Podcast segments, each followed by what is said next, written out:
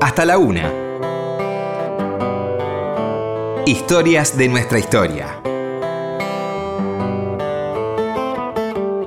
Con Felipe Piña. Por Nacional.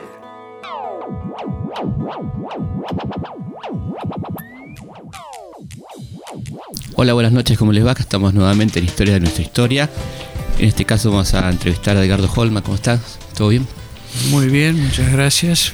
Autor de Malena, este, una novela muy particular y en principio me interesó mucho tu vida, ¿no? Una vida intensa y con un par de cosas que vos contás en el currículum en torno a, a ese viaje a Chile, ¿no? El año 74. Sí. ¿Cómo llegás a eso? ¿Qué, qué estabas haciendo? ¿Cuál era tu vínculo con la OEA? ¿Cómo era eso, no? Bueno, eh, vamos a rebobinar un poquito, Dale, te sí, cuento sí, un poco de también, mi vida. Yo nací en, en Buenos Aires Ujú, en 1947. ujú. Eh, me crié hasta los 10 años en, en- en Buenos Aires. Mi padre había sido periodista eh, y después ingresó al servicio diplomático. Y en 1957, cuando yo tenía 10 años, eh, lo destinaron a Tailandia. Ujú. Eh, yo creo que era seguramente un castigo por algún problema interno. Ajá. Estamos Este, hablando de la época de la Revolución Libertadora. Sí, sí. Este, eh, mi padre este, eh, fue periodista y por último director en las últimas épocas de dos semanarios, que no sé si vos los A conocerás, ver cuál. Argentina Libre Sí. y Antinazi. Mirás vos. Y o sea que eh, estaban en- a favor de los aliados Claro, claro, claro. Y, y por lo bueno, todo el rol de, de Argentina y todo lo que Sí. eso significó durante la guerra es, es- es algo conocido y vos como historiador Sí. lo conocés mejor que nadie. Que no cambió mucho cuando llegó la Libertadora, en en términos de la relación del ejército con esas ideas, ¿no es cierto? Sí, sí. Digo, porque no, no, no es que fue muy distinta la actitud, por ejemplo, de la Libertadora con respecto a un personaje como Eichmann que estaba viviendo acá, ¿no? Exacto, sí.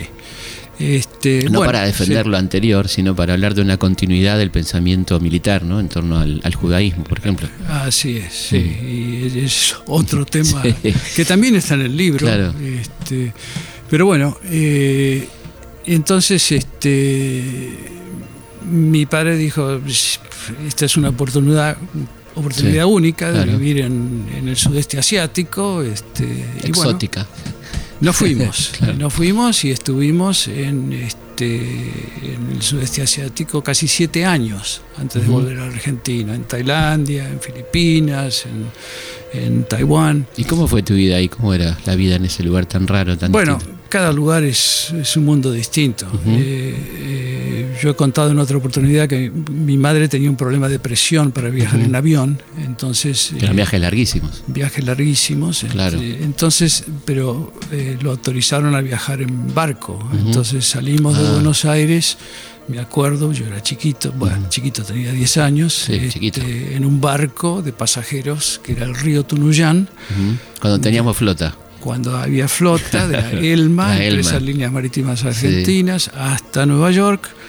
Eh, en Nueva York tomamos otro barco de la línea este, Maersk que dio la vuelta, el Steelworker, el- eh, que dio la vuelta por el canal de Panamá Claro, para ir hasta California y después de ahí cruzando el Pacífico hasta Filipinas y luego este, de Filipinas a, a Saigón. Todavía no había empezado, o sea, ya había caído Dien Bien Claro. Phu, los franceses se Sí, habían sí. retirado, pero todavía no había empezado La de guerra, veras claro. la guerra. Claro, claro. Cuando llegamos a Saigón, una ciudad maravillosa, le decían la pequeña París. Claro. Muy Eh, francesa. Claro. Este, ahí nos enteramos que el, el- el carguero, que nosotros eh, era un carguero básicamente, porque na- nadie hacía ese trayecto Claro, en aquella turísticamente, época. digamos. Claro, había dos camarotes a bordo y el capitán era un ex campeón de ajedrez de Estados Unidos y durante toda la travesía del Que fue, la, Pacífico que fue larga. Fue muy larga y jugaba al ajedrez con mi padre, que era un gran aficionado al ajedrez. ¿Y vos en el barco te embolabas o la pasabas? No, yo y mi hermana, tenía, había dos camarotes nada más para de pasajeros. Y para mí era toda una aventura, yo era chiquito, este, cruzar todo el Pacífico. Eh, cuando llegamos a, a, Saigón nos enteramos que el barco traía un cargamento de explosivos y municiones, porque ya, ya se empezaba a calentar más la, cosa. Después llegamos a Bangkok en Bangkok había, cuando llegamos, 60 casos de cólera diarios. Era un destino que en ese momento se llamaba mm. insalubre. Claro. Este, bueno, ahí estuvimos dos años y yo empecé a ir primero a escuelas. Eh, Zafaron del cólera. Eh, sí, por suerte. Afortunadamente. claro, Perdón. Pero era toda. Sí, sí. Eh, toda una odisea. Por ejemplo, comprar cosas para, para cocinar, para ir al mercado.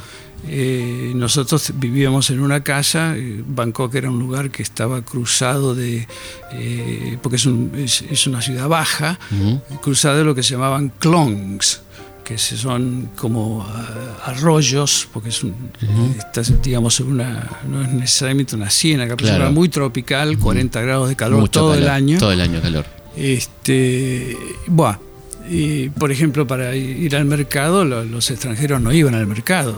Uno, tenía eh, cinco sirvientes en la casa, había un, cocinero, había un chofer, había un, esto, lo otro, bla, bla, bla. Y el cocinero el que hacía las compras.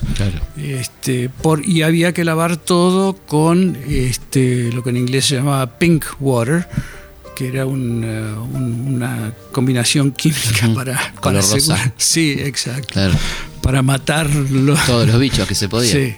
Este, bueno, te estoy contando anécdotas que a, lo mejor no vienen al Sí, no, vienen porque son parte de tu vida, como no. Sí. Este, y bueno, estuvimos dos años y yo empecé a ir a eh, siempre a colegios de habla inglesa, porque los colegios tailandeses claro, obvio. No, no, tenía sentido tampoco para mi futuro. Este, entonces primero a colegios ingleses y después a colegios americanos. Y después en toda esa estadía de siete años, siempre en colegios americanos, terminando por último en Taiwán, este, en una escuela que era más que nada para hijos de personal militar de Estados Unidos, porque en ah. aquella época todavía Estados Unidos no había reconocido a China claro, continental. la Guerra Fría, claro. Claro, entonces era Taiwán era China claro. y, todas las embajadas de, Europa y de América Latina, etcétera, estaban todas en Taiwán. la China nacionalista. Claro, la China de Chiang Kai-shek. Exacto. Este, eh, bueno, terminé el bachillerato allí y después nos volvimos a la Argentina. Mm. Este, yo tenía entre 16 y 17 años y ahí ingresé a la Facultad de Derecho, eh, de lo que era la UMBA en aquel momento. Este, me recibí de abogado allí, este, fue, otro periodo en el que viví en Argentina. Claro. Porque en realidad ahora, a estas alturas de mi vida, yo he vivido en Estados Unidos casi medio siglo. Claro. Y en la Argentina tuve ese periodo de 10 años iniciales y después eh, la época en que hasta recibirme de abogado.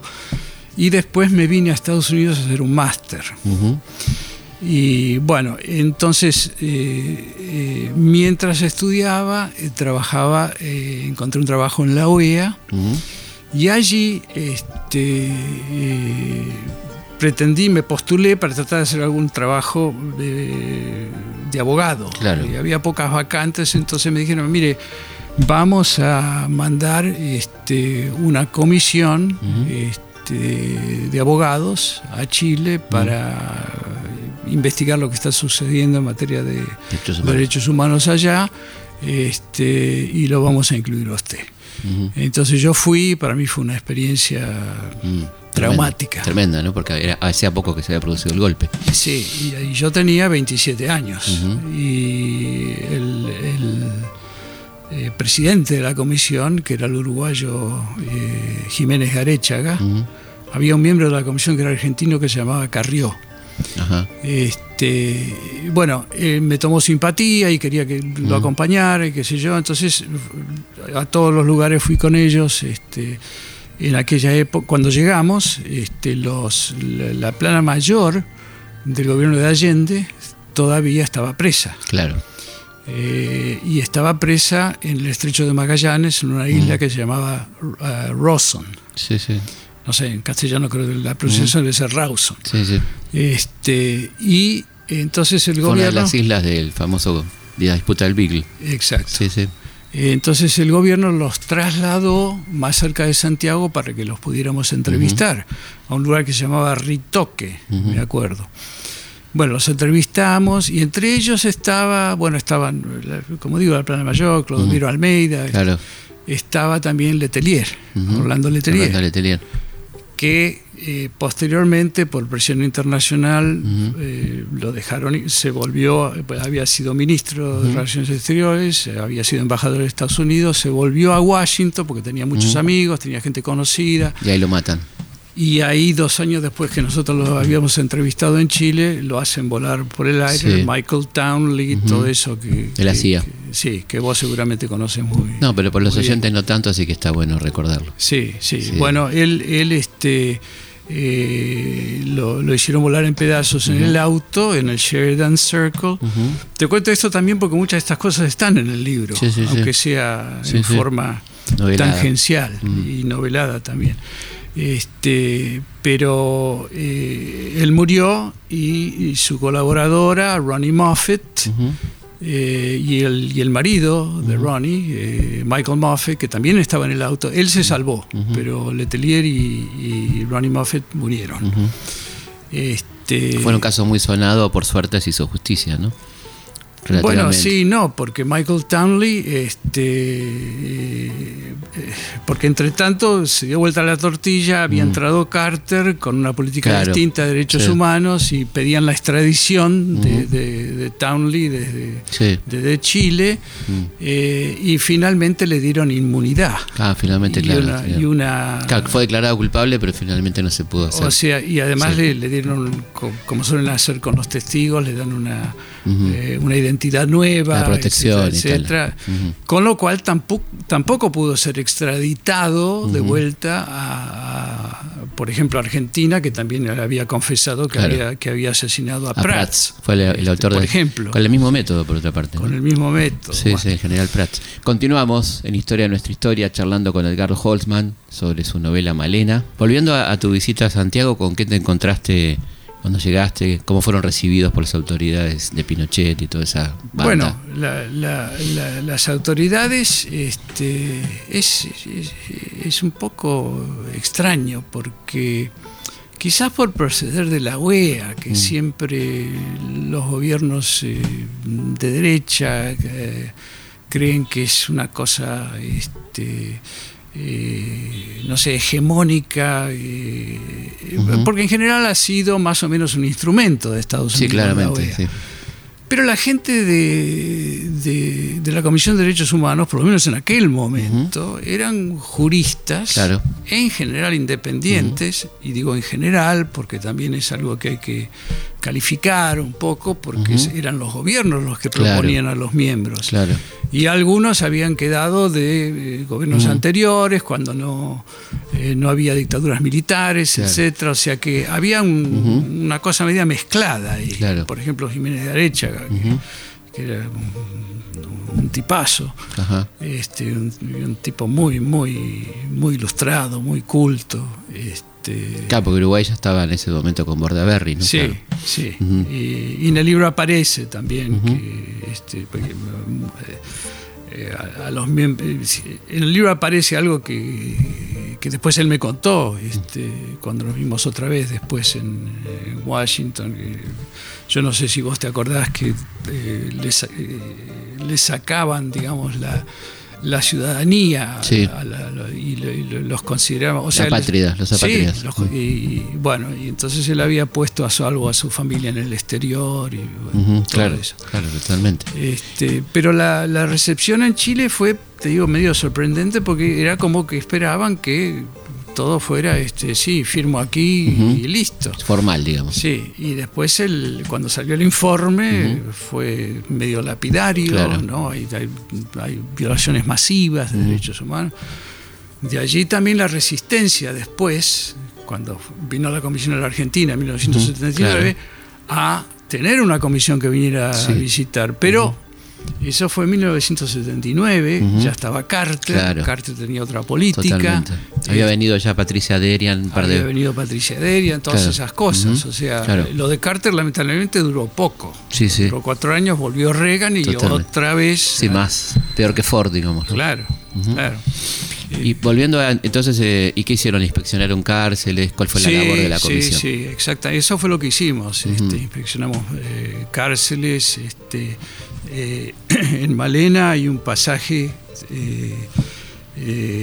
donde la comisión, porque yo en la del 79 que vino a la Argentina, yo no participé, claro, yo sí, vivía sí, en, sí. en el exterior. Este, pero hay un eh, donde hay una visita a Villa Devoto. Claro. Esa visita está basada eh, con cambios, porque también me basé también en el informe de, de la comisión del 79 Ujú. que vino a Buenos Aires, claro. en la cual no participé, pero yo tenía mis recuerdos de lo que había pasado en, Sí, sí. en Chile.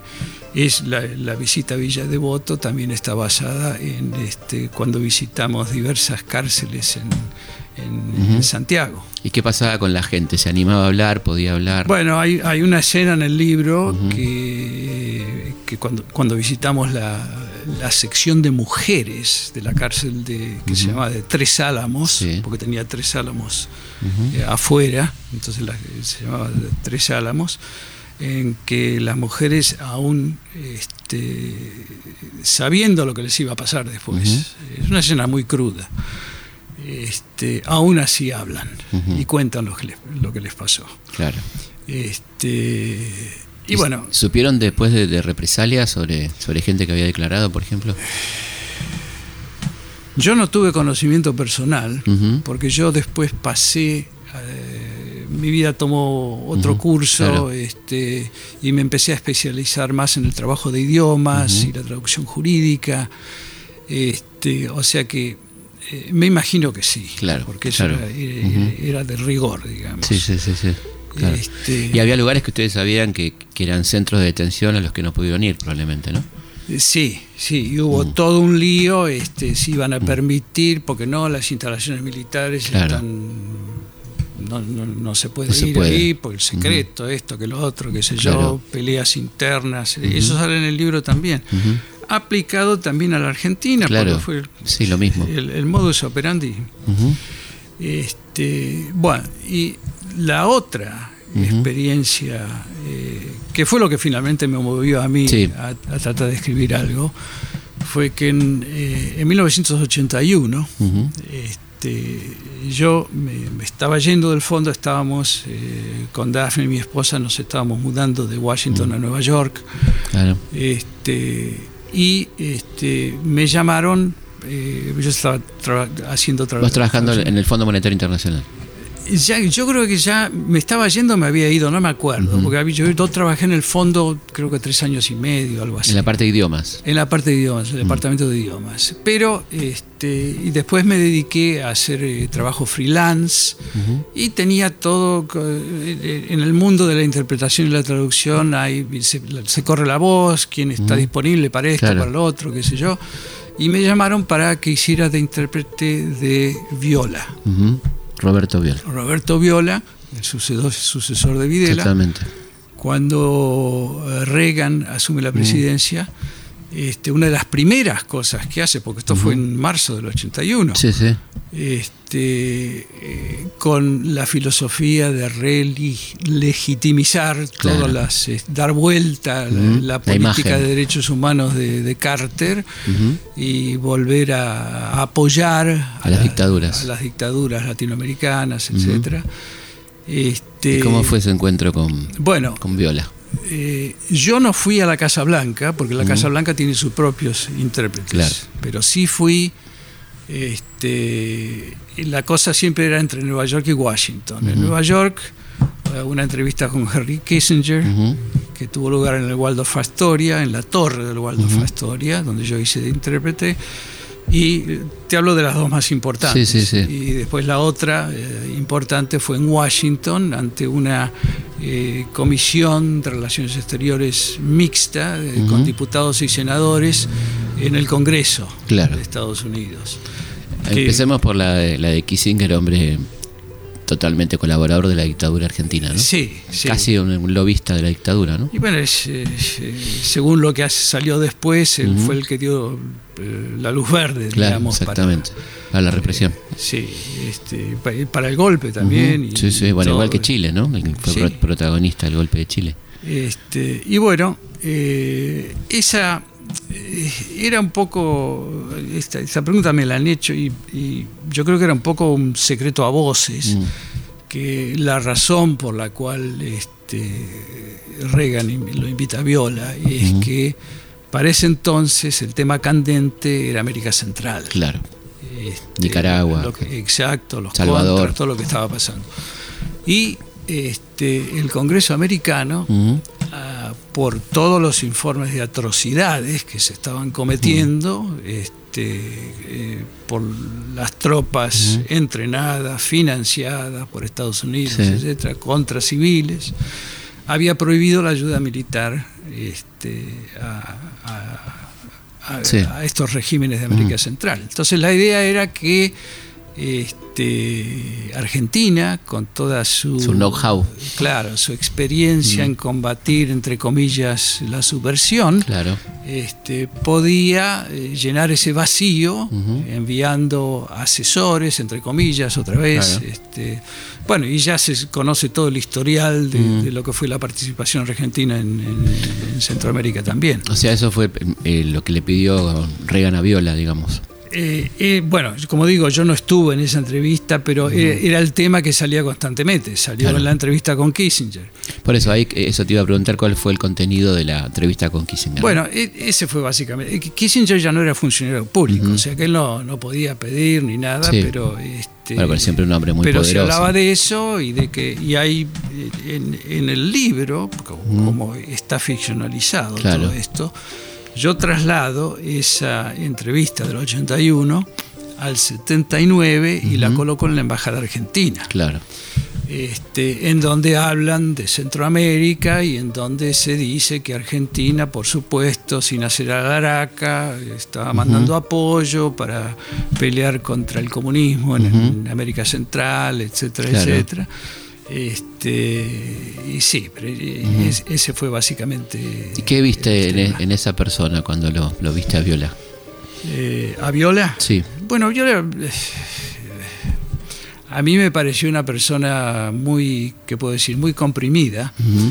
Que estaba eh, bajo mucha presión, porque yo creo que tenía elementos dentro de los militares argentinos que estaban incluso mucho más a la derecha Claro, que él, Menéndez, por ejemplo. por ejemplo. Mm. Este, y bueno, entonces tenía que cuidarse mucho, Ujú. lo que decía, Claro. este, y eso se vio muy claramente después en el Congreso. Bueno, no me acuerdo ahora si la, la- el- la reunión en el Congreso americano tuvo an- lugar antes o después Bueno, no de la importa, pero, pero no sí, importa. no. Pero sí, lo- sobre todo los senadores americanos lo presionaron mucho. Los demócratas. Eh, sí, los demócratas, eh, el- creo que el en ese momento los demócratas ten- tenían gran mayoría en el, eh, en el Congreso y por eso la, la prohibición de la ayuda militar a Centroamérica. Lo presionaron mucho, este, incluso diciéndole, bueno, pero señor presidente, usted por lo menos este, en aquellos, eh, lo que ustedes llaman enfrentamientos con Ujú. subversivos, donde se sabe eh, quiénes fueron abatidos, por qué no este, informan a la población, a los deudos, este, etcétera. Bueno, eh, después creo haber visto algunos artículos de diarios argentinos donde efectivamente todo eso causó un gran problema en- eh, entre los militares, porque tenían miedo que él se hubiera comprometido. Claro, a, a decir algo. a- a- Pero él que contestaba frente a eso. Bueno, evasivas. Eh, Vos tenías que, tenías que traducir evasivas. Claro, claro, claro, claro. Yo, este, bueno, ese es uno de los temas del libro. ¿Y cómo, cómo intentaba evadirse el tipo, digamos, de eso, no? ¿Qué decía? Porque algo que te recuerdes de... Bueno, que, que- que la dentro de lo posible, este, el gobierno hace todo lo posible para dar información, este, pero en general, este, gente que cae abatida o que están la- eh, desaparecen porque están en la clandestinidad o que son abatidos por otros grupos Mm, subversivos. Que se fueron del país. Lo mismo decía. Era- eran las explicaciones que se daban. Este, Sí. ¿Hubo alguna consecuencia, digamos, este, la- la- la- hubo alguna sanción o un pedido de sanción de, la- de parte de los estos parlamentarios o, No, o quedó ahí? no, no. Todo, Quedó todo- simplemente todo eso en una- quedó ahí. Este, además, Reagan ya era, ya Claro. era presidente. Este, toda la conducción de la política exterior, eh, en general, salvo este, congresos muy este, fuertes, digamos, Claro. políticamente.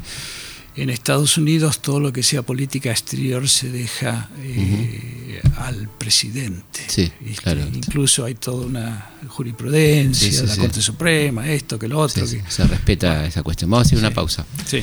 Vamos a hacer una pausa y seguimos hablando con Edgardo Holtzman sobre su libro Malena. Enseguida volvemos. Hasta la una. Historias de nuestra historia. Seguimos en Historias de nuestra historia.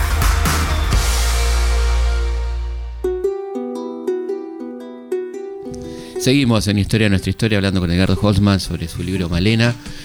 Eh, te quería preguntar algo más personal, ¿no? ¿Qué, qué, qué pas- qué te pasó cuando te dijeron tiene que ser traductor de viola? ¿Qué te pasó a vos? no? Con lo que habías visto en Chile, con lo que sabías, quién, Sí, era, sí, quién era este, este, delincuente, ¿no? Bueno, yo, este, es curioso porque estas fueron las dos experiencias claves que me movieron a mí a escribir. Claro, eh, total, el la base libro. del libro. ¿Por qué? Porque eh, yo cuando fui, ah, fui lo de Chile, yo no, para mí derechos humanos, yo, yo había estudiado de abogado, había hecho el máster, qué sé Claro. yo, este, pero era una cosa, no era un campo eh, Cercano, conocido ni, ni cercano. nada por el estilo. O sea, para mí fue un De shock. hecho, era una, era una palabra, un término que no usábamos mucho acá. Claro. Sí, Y para mí fue un shock, fue medio traumático. claro.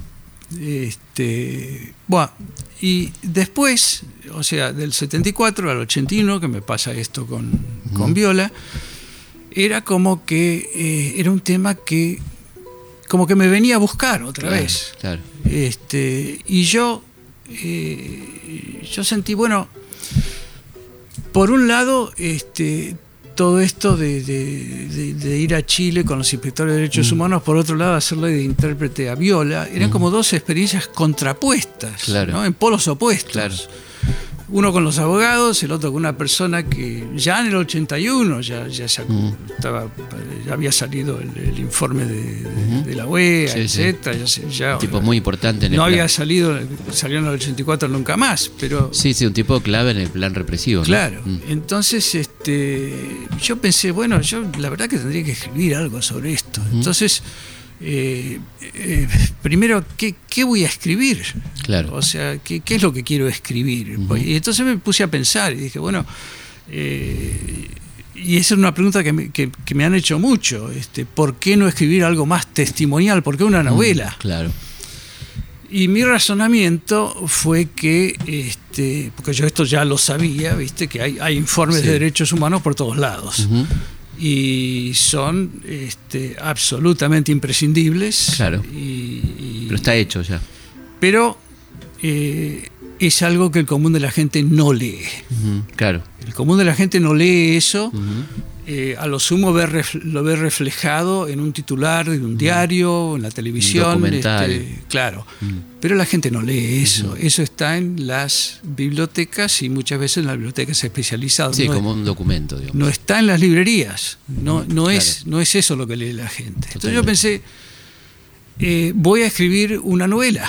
¿Por qué? Porque mi, mi impresión es que, eh, perdóname si repito esto, porque lo, lo he dicho varias veces, porque es una pregunta recurrente. Claro. Eh, para mí es paradójico, porque la novela tiene etiqueta y rótulo de ficción. Sí.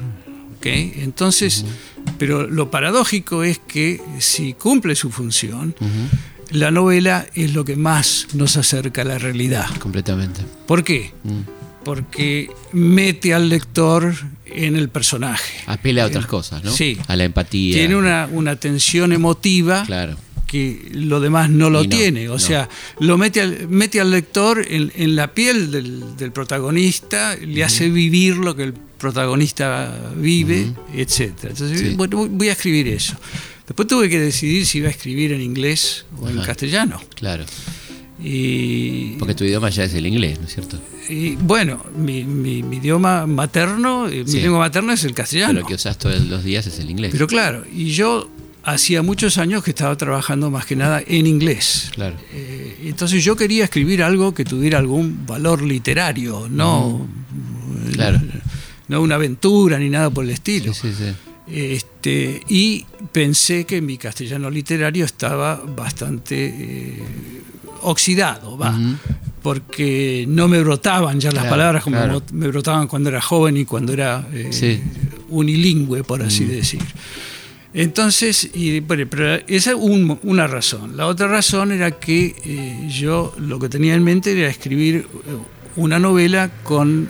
Porque para mí lo que pasó en la Argentina eh, tenía toda una dimensión universal. Totalmente, claro. Este, y, y efectivamente la tiene, ¿no? Porque todo lo que pasó, después este, lo, lo que hizo la CONADEP con el Nunca Más, que fue modelo para una cantidad de investigaciones similares en otros países, Juicio a las juntas. el juicio a las juntas, eh, que antes no, prácticamente sin precedente, creo que el, el único precedente eh, de, de justicia ordinaria, ¿no? de tribunales internacionales ni ad hoc, era el del juicio a los coroneles griegos en Claro. el 75. No pero- Nuremberg. No Claro. Nuremberg, porque era- eran vencedores Claro, y y vencidos. después toda la cosa de este, las madres y abuelas de Plaza Claro. de Mayo. este, bueno, hay, hay una dimensión total de las convenciones sobre tortura, sobre este, derechos de, los, de- de- de los menores, de los hijos, de, de los chicos. Este, eh, una cantidad de cosas, eh, crímenes de, de lesa humanidad, humanidad. toda esa- o sea, hay toda una dimensión universal.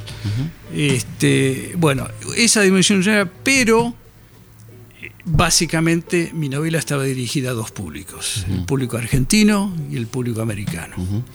El público argentino, a partir del Nunca Más de 1984, eh, ya tenía una idea, el que se interesara Claro. y el que no fuera defensor de lo que había Sí. sucedido y qué sé yo, ya tenía una idea bastante acabada de lo que había pasado. Totalmente. Eh, y aunque no tanto de cuál había sido el papel de Estados Unidos en todo eso. Exactamente, fue- que, que siempre queda un poquito ahí nublado. Claro, que era- nublado. exacto. Y en cuanto al público americano, ni una cosa ni la otra, porque yo no Sí. sé, yo no sé qué es lo que se sabe en Argentina de Estados Unidos, pero en, en Estados Unidos Argentina, viste, No existe. no existe. Sí, sí, sí, Básicamente, este, para, para hablar en claro. No, no, claramente, sí, sí.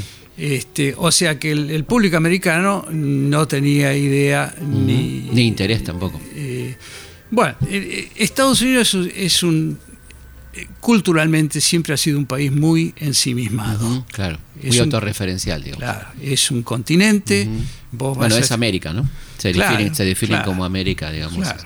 Ya estuvo en la definición. Claro, y lo definen también. Claro. Europa o de América, Estados Unidos. Claro. Este, pero, eh, como te digo, es, es muy ensimismado. Vos vas a Estados Unidos, vos habrás estado y estás eh, constantemente, me imagino, de vez sí, en voy. cuando.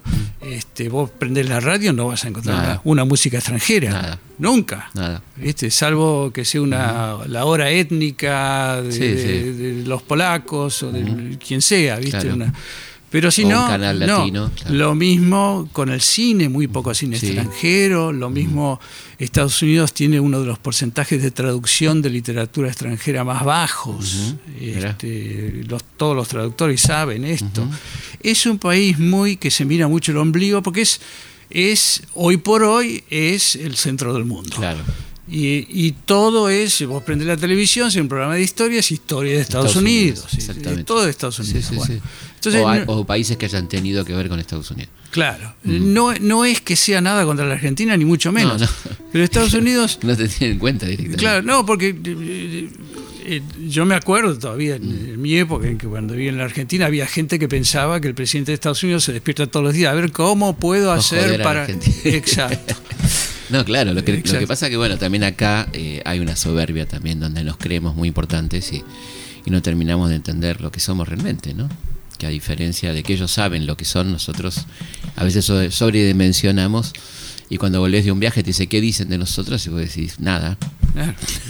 Y- y- No dice nada. es- es- Esa es la verdad. Claro. Y, y todavía la mayor parte de la población no sabe dónde queda Argentina. Claro, exactamente. To- Sí, sí. Todos esos estereotipos siguen, Sí. siguen iguales. En todo caso, Entonces fue muy atrevido lo tuyo. Bueno, eh, eh, te iba a decir que en todo caso Estados Unidos... Digo, para el mercado de Estados Unidos. Claro, claro, porque Estados Unidos está siempre mucho más volcado hacia Europa y hacia Asia. claro. Eh, hay mucho más interés. Sí, claro. Este, pero es una cosa de, siempre. Bueno, pero yo pensé, viste, bueno, eh, entonces eh, tengo estos dos públicos y bueno, vamos a ver, el de Estados Unidos no sabe nada. nada. Bueno, entonces por esas razones me decidí a escribir en inglés.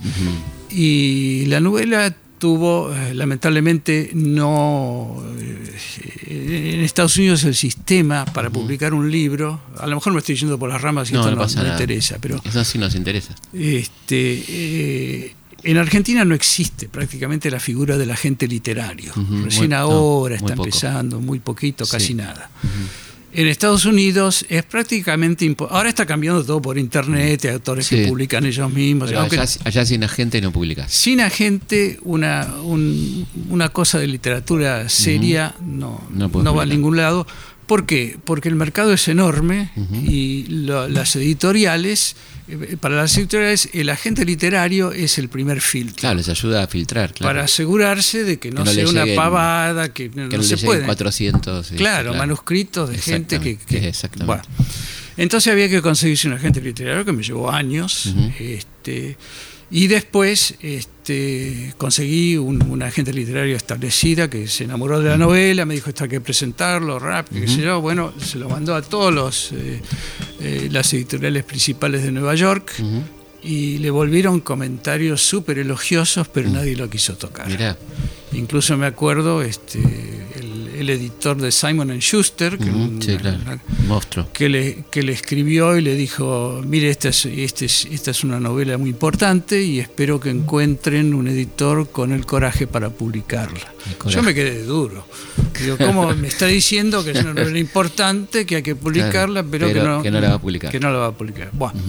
Terminamos con una pequeña editorial de California que no tenía los recursos, que no, o sea que tuvo muy poca difusión.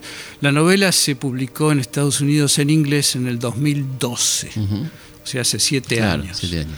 Eh, y aún así tuvo muy buena acogida, sobre todo este, entre los organismos de derechos humanos a punto tal que hasta hoy se, sigue utilizando en cursos universitarios, en Harvard, en otros lugares.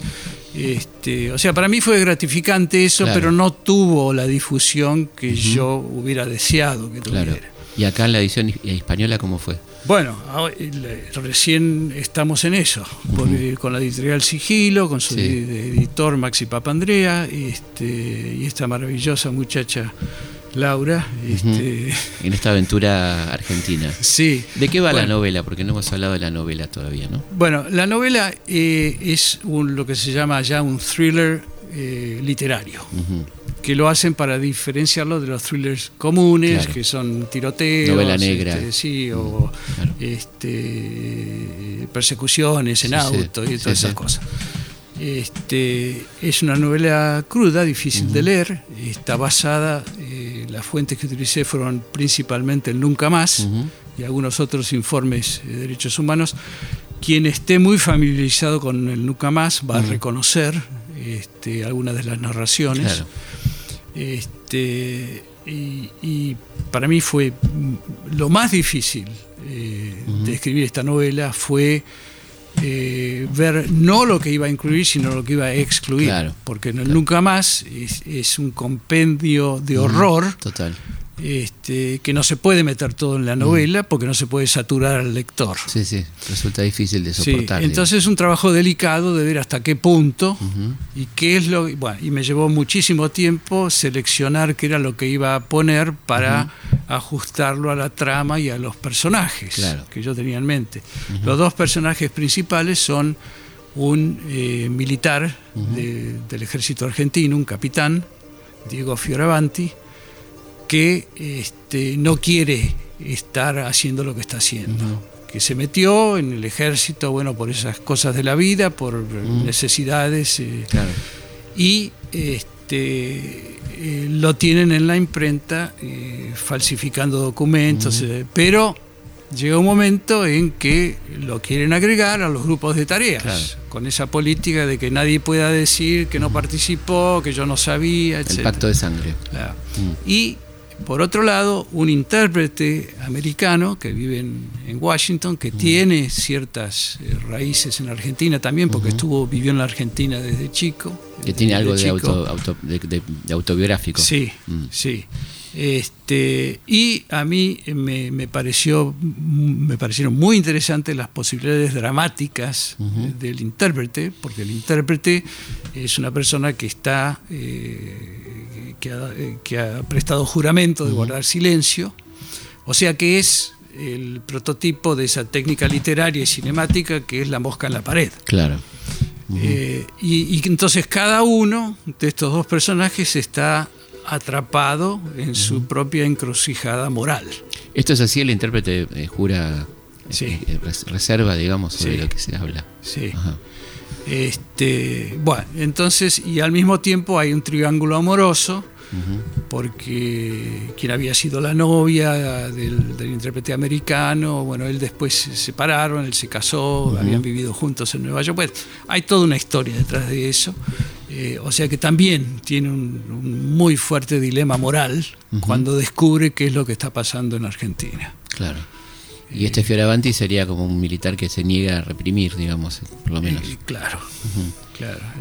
Entonces, este, no, quiero adelantar. No, no, no vamos a espolearla acá, pero, pero bueno, este, esperemos que vaya, que vaya muy bien, ¿no? Pero digo, seguimos aquí en Historia de nuestra historia hablando con Delgado Holman sobre la situación en Estados Unidos, Malena, su vida privada, su, su vida como traductor eh, en historias de nuestra historia. Este, y ahora, como viviendo en Estados Unidos, ¿cómo ves los Estados Unidos hoy? ¿Qué está, ¿Cuál es tu percepción de lo que está pasando en Estados Unidos? Bueno, yo como ciudadano, ¿no? Claro, yo, hace casi 50 años que vivo en Estados Unidos. este, mi esposa es americana. Mis hijos, eh, nuestros hijos nacieron en Estados Unidos. Eh, tenemos dos hijos. Eh, mi hija, lo que son las cosas, es este, abogada de la Comisión de Derechos Humanos de la Ciudad de Nueva York. Ah, mira. Y mi hijo es arquitecto paisajista y profesor de la Universidad de Nueva York. O sea que este, yo podría decir que tengo raíces en ambos países. Y bueno, lo que está pasando en Estados Unidos, este, a mí eh, me parece parte de lo que está pasando en el mundo. Hay un modelo definido, especialmente desde la época de Reagan. este, el, gobierno de Estados Unidos, a mi modo de ver, ha sido fuertemente privatizado. Eh, y hay toda esa filosofía que viene de muy atrás, viene de Ayn Rand. Este, del, neoliberalismo. Eh, sí, este, que todo lo, todo lo que sea eh, público es malo, todo lo que sea privado es fantástico, perfecto y sagrado. Entonces hay que privatizar todo y es lo que ha pasado en Estados Unidos. Este, ¿Y esto tiene consenso en la sociedad, digamos? ¿Cómo lo no, consenso no hay, pero cada vez hay, hay más, que te puedo decir, insurgencia, en el mm. sentido de que, sobre todo entre los jóvenes, que se dan cuenta que no pueden eh, hacer los que eh, esta quizás sea la primera generación que va a vivir peor que sus padres, porque no pueden acceder eh, fácilmente, se tienen que endeudar hasta la coronilla para vivienda, para educación, para atención médica. Es todo así. En Estados Unidos ahora hay, por eso es, por ejemplo, que la atención médica es, es un es un tema tan grande en esta elección que se viene. claro. Eh, porque la gente sigue. Porque lo va a quedar quedó trunco, ¿no? Eh, sí, además esa era una curita para un cáncer. Este, y este, tiene algunas cosas buenas, pero, pero muy poco. la atención pública de la salud porque es interesante, porque la gente no tiene por qué saber aquí, ¿no? Cómo es. Si te pasa algo que, que, tenés que pagar, digamos, no tenés una Hay, hay dos sistemas eh, en Estados Unidos. El sistema público es el sistema de Medicare, que estamos, eh, gente como nosotros, mayores de 65 años, y ahí este, es un sistema público como el que tiene casi todo el mundo industrializado. o sea, lo tiene países comunistas como Canadá, como Inglaterra, como Francia, como España, digo comunistas irónicamente, porque inmediatamente acusan a cualquiera que quiere tener algo público de, ser socialista, comunista. esto es horrible. Claro. Este, y a la gente. Eh, Inglaterra, particularmente, ¿no? un sistema bastante bueno dentro de todo. Sí, bueno, y, Canadá, eh, hace dos semanas antes de salir nosotros, Bernie Sanders, que es el, candidato progresista este, eh, senador de Vermont ahora, este, como para, tratar de, recalcar lo que está pasando, se llevó un grupo de diabéticos de, Estados Unidos, cruzó la frontera hasta Canadá, donde pudieron comprar insulina. Claro a una décima del precio de lo que cuesta en Estados, de Estados Unidos. Claro. Este, pero es así todo, los medicamentos por las nubes, eh, como, como, como Washington, esa es una de las razones por las cuales ganó Trump, eh, no la única, la, principal es que Estados Unidos tiene un sistema electoral del siglo XVIII todavía no hay representación proporcional. No es, directa. No es directa, hay un colegio electoral eh, que viene de la época de la esclavitud, con, los tres quintos del voto. Pues, es un tema histórico muy... Porque en los números no ganó Trump. No, claro. Hillary Clinton sacó 3 millones de votos más. Claro, exactamente. Este, pero Clinton, eh, digo, Trump, con mucha habilidad, eh, se agenció algunos temas de la gente progresista, eh, que Washington este, es una ciénaga y yo voy a limpiar la ciénaga, yo voy a vaciar la cloaca. La corrupción. Claro, no, no ha hecho nada de todo eso, al contrario. Del, del, proteccionismo también, ¿no? El tema del proteccionismo, otro, que, dentro de los demócratas hay toda una parte del Partido Demócrata que, Partido Demócrata que está a favor de todo lo que favorezca Wall Street y todo, ni, importa. Entonces votan con los republicanos. Son, casi el partido del mercado en algún sentido. Bueno, hay algunos que dicen que en realidad Estados Unidos tiene un solo partido. claro. Este, se subdividen republicanos y demócratas, pero cuando llegan, eh, cuando hablamos de los temas de fondo realmente, este, claro. Eh, vos, lo sabrás mejor que yo porque sos eh, historiador. Pero no, pero realmente es muy interesante, ¿no? Y, hay posibilidades que este tipo sea reelecto, ¿no? Hay, sí, como no, porque lo que más cuenta ahora, desde que liberaron todo la posibilidad de meter plata negra, plata oculta, plata sucia, dirty money, como en se las campañas. Llama, en las campañas, Este, y eso se considera, no, eso está perfecto, dijo la Corte Suprema, porque el dinero es equivalente a la libertad de expresión. Ah, mira.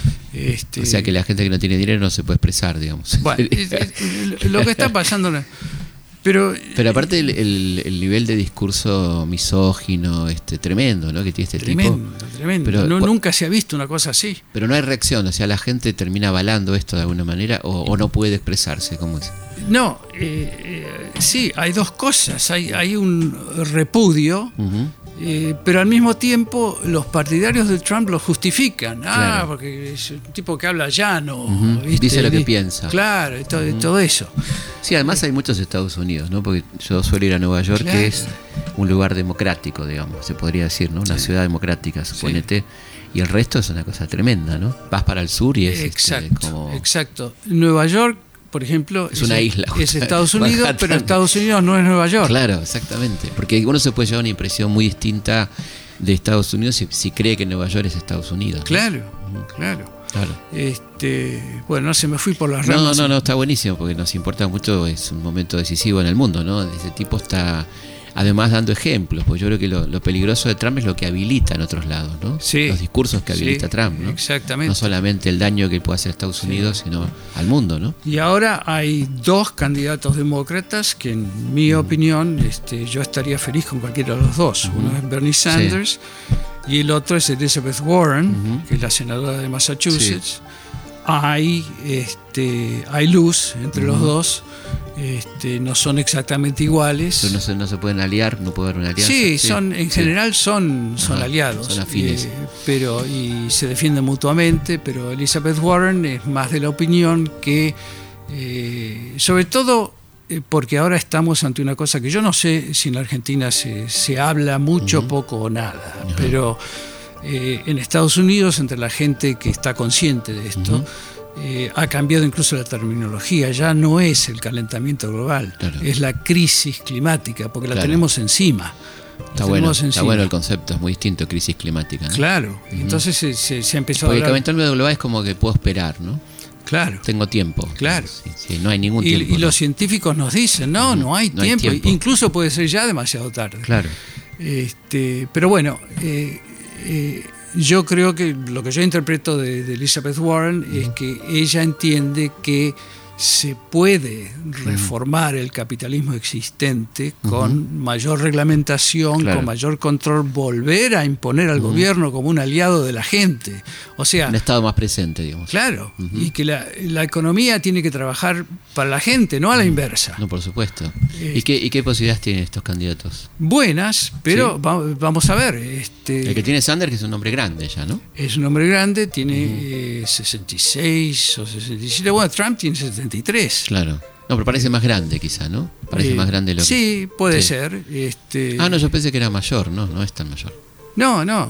Este, eh, Trump tiene 73 y creo que Sanders tiene 76 o 77, mm. por Claro. Ah. Este, Hoy en día. Y Biden, que es la gran esperanza de, de los demócratas, digamos, del establishment. Este, Quería la, la, primaria contra ellos, digamos. Claro, porque mm. primero vienen las primarias. Pues, todo esto es una. Acá en la Argentina, viste, estamos de, mm. agosto a, octubre y se acabó. Claro. Allá es una. Porque, porque es también parte de lo que se llama infotainment. o sea es, entretenimiento. Hace poco estábamos mirando los debates eh, de, los demócratas y yo me horrorizaba porque yo me acuerdo de cuando eh, los debates eran patrocinados por lo que ya se llamaba tradicionalmente durante, no sé, 100 años eh, lo que se llama The League of Women Voters, o sea, la Liga de Votantes Femeninas, digamos. Claro. Y bueno, se lo sacaron y pasó a estar patrocinado por, como todo, por las grandes compañías multinacionales, etcétera. O sea que hasta los debates los interrumpen con eh, avisos. Claro. A, mí, no me entraba en la cabeza, pero ¿cómo puede ser que estén haciendo esto? Pero no hay nada sagrado. No, pero aparte del poder que se juega ahí, ¿no? Estamos hablando de, todo el dinero del mundo, ¿no? Sí. Una candidatura sí. es impresionante, ¿no? Lo que, se y hay 20, hay 20 candidatos demócratas, entonces los tienen que dividir en... 20 candidatos. Hay 20, entonces 10 una noche y 10 la otra noche. Y las preguntas... bueno, a mí, me parece que, las escribió un, consultor republicano. Porque las ponen en aprietos. Y a veces los propios candidatos eh, han dicho, como Elizabeth Warren, pero, pero, ¿usted qué me está preguntando? Esto parece que lo escribió. Claro. Bueno. Eh, pero, es todo así, o sea... ¿Y los tiempos electorales cómo son? ¿Qué viene ahora? ¿Las primarias cuándo son y cuándo son? Las, las primarias, este, bueno, la, elección es en noviembre del año que viene. O sea que es un periodo larguísimo. un año, claro. Larguísimo. este, las primarias no, no me acuerdo cuándo. No, no importa, pero estamos en, ese, en ese proceso. Sí, sí, sí, sí. Bueno, te agradecemos mucho la visita, gracias por contarnos este panorama de los Estados Unidos, del que estamos alejados porque a veces se cuenta parcialmente en la realidad y bueno, deseamos profundamente que se vaya Trump con, todo, nuestro deseo profundo y por el bien de la humanidad, ¿no? Sí, por el bien de la humanidad, exactamente. Bueno, muchísima suerte con la novela que acaba de aparecer, Malena, de Ricardo Hosman, se la recomendamos y espero recibirla pronto también. Bueno, muchas gracias a ustedes y a los oyentes del programa. Y bueno, este, esperemos que vaya muy bien y bueno, y la verdad que es un tema interesantísimo y creo que, como bien decís, la novela permite una llegada distinta a estos temas que a veces son muy áridos y, muy dolorosos, ¿no? Sí. Muchísimas gracias, Edgardo. No, al contrario, gracias a ustedes. Bueno, nosotros como siempre nos vamos a volver a encontrar el viernes a la noche, madrugada del sábado, aquí en Historia de nuestra historia. Hasta entonces. Historias de nuestra historia. Conducción. Felipe Piña. Producción. Cecilia Musioli. Edición. Martín Mesuti.